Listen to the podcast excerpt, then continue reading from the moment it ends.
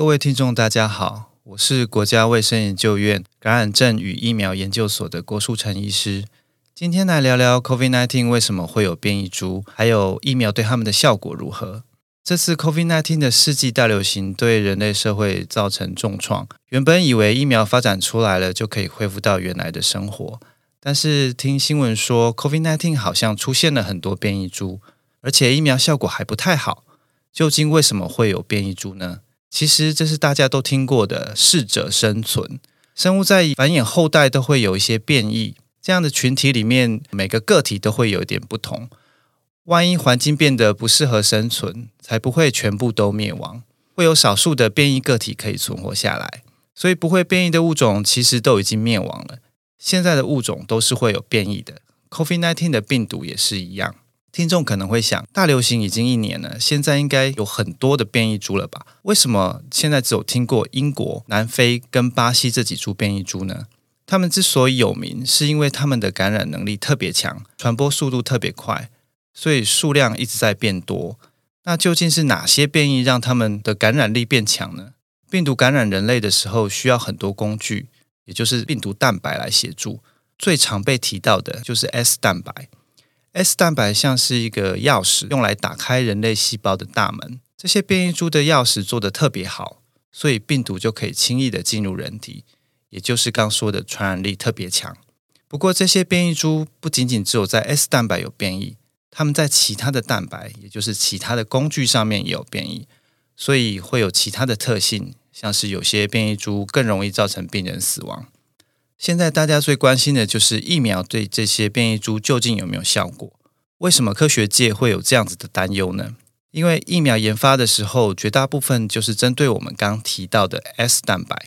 刚提到 S 蛋白像钥匙，可以打开细胞的大门。如果我们可以诱发人体产生抗体。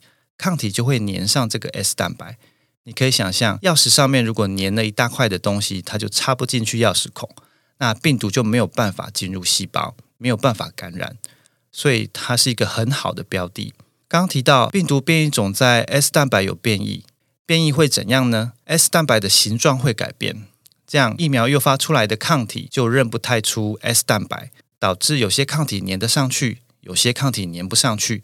病毒可以利用这些没有被粘到的 S 蛋白进到细胞里面去，造成感染。所以这些 S 蛋白有变异的病毒一出来的时候，科学家都很害怕疫苗对他们的效果不好。那现在有哪些科学证据来验证这些疫苗的效果呢？要验证疫苗效果的方法有两大类，第一大类还分两种方法，它们的共通点就是在人身上看疫苗的效果。第一种是临床试验。第二种是真实世界的资料。第一种，这个临床试验，听众应该都很熟悉，也就是新药或者是新疫苗都要经过临床试验，证明有效了，副作用小才可以上市。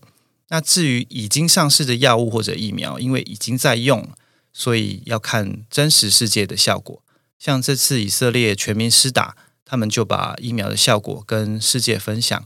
啊，这就是第二种方法，真实世界的资料。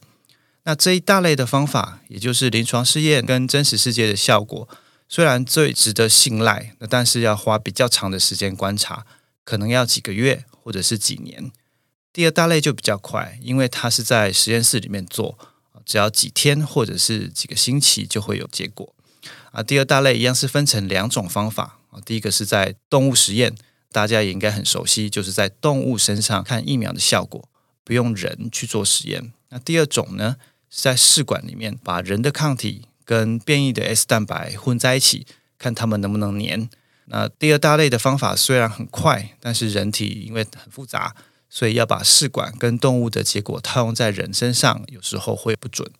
那我们来整理一下，要知道疫苗对于变异株的效果有两大类的方法。第一大类是在人身上做实验，需要比较长的时间，但是结果比较可信。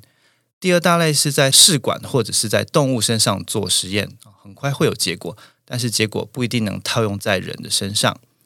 那这次科学界是怎么样检验疫苗对于变异株的效果呢？当变异株一出现的时候，大家都很想马上知道结果，所以就在试管里面做实验。实验告诉我们，不管是辉瑞或者是莫德纳的 RNA 疫苗，打完这些疫苗的人，他们产生的抗体都可以粘到这些变异的 S 蛋白上面。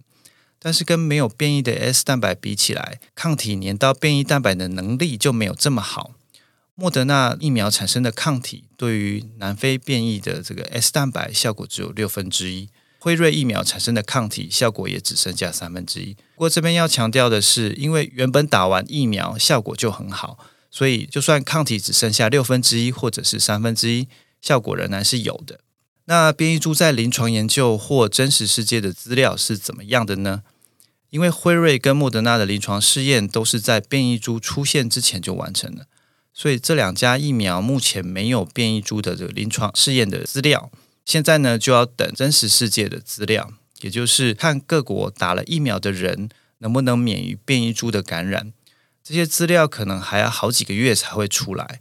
不过牛津发展的阿斯利康腺病毒疫苗近期才刚做完临床试验，在南非就碰到了变异病毒。那这个临床试验的结果显示，牛津疫苗的效果不太理想。在防范中度跟轻度感染的效果只有十分之一，那这样是不是说疫苗没有效？大家先不要打，等到新一代的疫苗出来再打呢？目前专家建议最好还是要打，有两个理由。第一个理由是疫苗的效果有分很多种，除了预防感染之外，还有预防重症跟预防死亡。媒体大多着重在预防感染这个项目，不会去强调疫苗还可以防范重症跟死亡。所以听众可能都不熟悉，但这其实是非常重要的两个指标。那刚刚提到的南非的这个试验呢，为什么只有分析预防感染这个项目？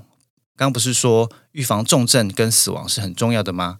其实他的确有想看这两个项目，但是他选的人都是身强体壮的年轻人，所以打疫苗跟没打疫苗两组都没有重症，也没有死亡，所以就没有资料可以分析。不过，还有其他的临床试验显示，打完疫苗的人虽然可能会感染变异株，但是症状比较轻微，也不容易进展成重症，也不容易死亡。所以专家还是建议不要等，快点打疫苗。第二个理由呢，是如果大家都打了疫苗，病毒的传播跟复制就会比较慢，也就是说会产生比较少的变异株，几率上呢就比较不会产生对疫苗完全没有效的变异株。但是如果大家都不打，或者只有一些人打，那等于一直给病毒练功的机会，让它一直产生变异株。总有一天，它会练功练出一只完全对疫苗没有效的变异株。所以总结来说，COVID-19 会一直产生变异株，赶快打疫苗可以减少变异株的产生，维持疫苗的效果。打完疫苗后，虽然变异株还是可能造成轻微的感染。但是研究显示，疫苗是可以避免变异株造成的重症跟死亡。因此，依照目前的科学证据跟专家建议，我们还是建议赶快吃打疫苗。谢谢各位收听。